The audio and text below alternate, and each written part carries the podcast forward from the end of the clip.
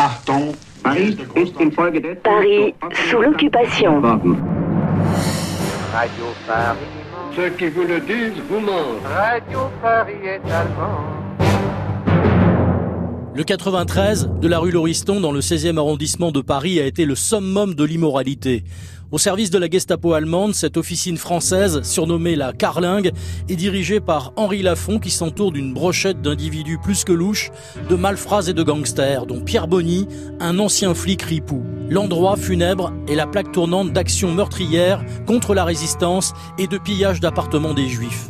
L'hôtel particulier de la rue Lauriston est aussi une maison du crime et de la torture où des dizaines de résistants ont vécu des bastonnades et le supplice de la baignoire. Au départ, ils voulaient obtenir des aveux parce qu'ils étaient extrêmement formalistes et pointilleux. Et ensuite, la justice expéditive pouvait passer, mais seulement après des aveux. Mettons que l'on veuille torturer pour obtenir des renseignements, mais je crois que dans le cas de la Gestapo, c'était bien pire que ça. C'était une espèce de volonté sadique de, de faire du mal.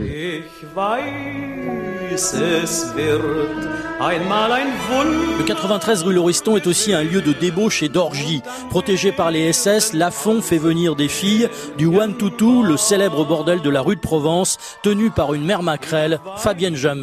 Arrosée de champagne et de cognac, les parties fines s'enchaînent de 1940 à 1944. Alors écoutez, euh, si j'ose dire, c'est un lieu 3 en 1. Euh, lieu de torture, euh, lieu de commerce de marché noir et lieu de plaisir. Alors euh, nous avons un sous-sol. Au sous-sol, euh, c'était la cantine, les cuisines. Rez-de-chaussée, salle de réception. Premier étage, euh, appartement de Lafont. Deuxième étage, euh, bureau et torture. Troisième étage, torture. Henri Lafont, le parrain de la Gestapo française, aime briller. Il invite au 93 rue Lauriston des starlettes de cinéma.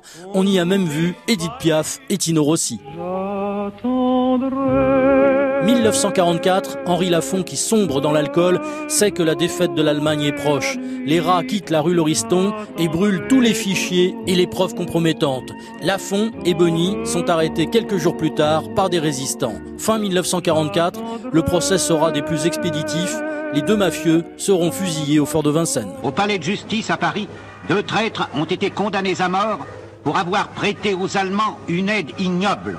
Lafont et Bonny, que vous voyez en uniforme allemand. Les traîtres ont été condamnés à être fusillés par un peloton d'exécution composé de FFI. Mais d'autres gangsters qui ont fréquenté la carlingue de la rue Lauriston passeront par les mailles du filet.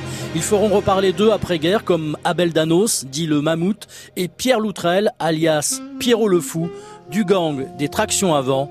Mais ça, c'est une autre histoire. Paris sous l'occupation.